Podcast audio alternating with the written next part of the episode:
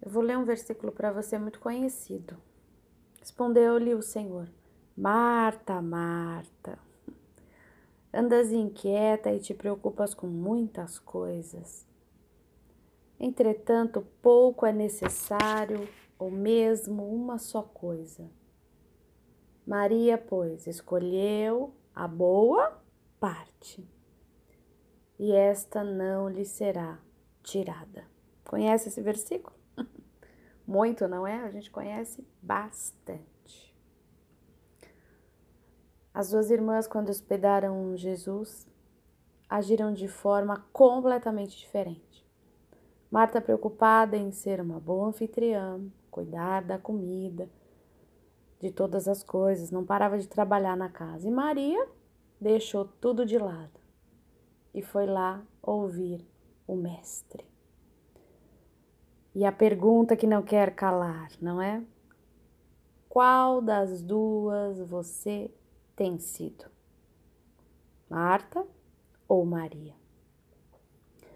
Hoje em dia todo mundo é muito cobrado e empurrado para viver de uma forma muito acelerada. As empresas cada vez mais querem o seu tempo por completo. E aí tem a casa, tem a família, nós mesmos, né? E por aí vai. Como é que dá conta de tudo isso? Como é que tem tempo para fazer bem feito todas as atividades? Às vezes, porque eu estou falando isso para você, você já ficou ansioso, lembrando do seu dia de amanhã, meu Deus, ou do dia de hoje mesmo. Tem muita coisa para fazer. Já começou a acelerar o coração. Calma, respira, fica tranquilo. Vamos pensar um pouco sobre isso. Você acha que na época de Jesus as pessoas tinham pouca coisa para fazer? Eu acho que até mais coisa para fazer, viu? Porque as coisas eram mais difíceis, né? Hoje a gente encontra tudo muito mais fácil. É tudo mais perto, tá tudo mais.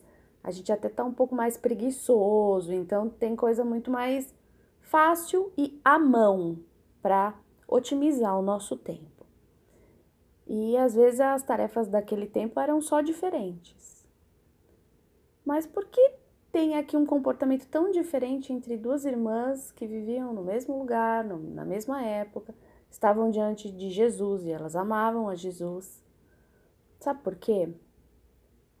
É aquilo que a gente faz todo dia.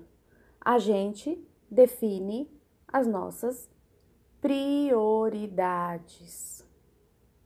É isso aí. Qual é a sua prioridade? O que realmente importa para você? Maria decidiu pelo que tinha mais valor para ela. Os minutos que você separa no seu dia, priorizando a sua comunhão com Deus, refletirão em todo o restante.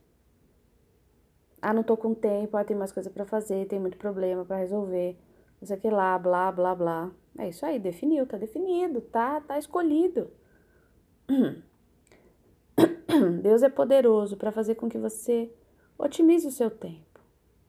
Se você colocá-lo em primeiro lugar, Ele é que tem a primazia. A prioridade é dele.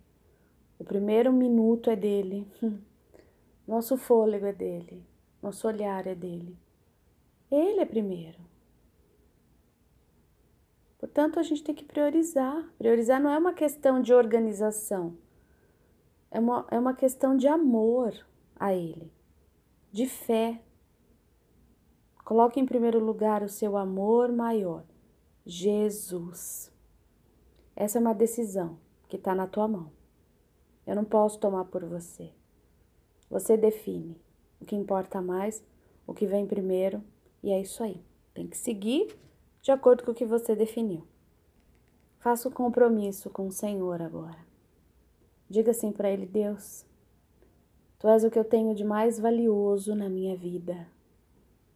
Eu te peço perdão por muitas vezes não priorizar, te buscar, te ouvir e conhecer mais do Senhor. Quero a partir de agora separar a melhor parte do meu dia e do meu tempo para o Senhor. Sei que todo o resto fluirá muito melhor pois creio no teu cuidado comigo. Em nome de Jesus, amém. Amém, meus queridos. Muito obrigada pela sua companhia. Pense sobre isso e haja diferente. Até amanhã.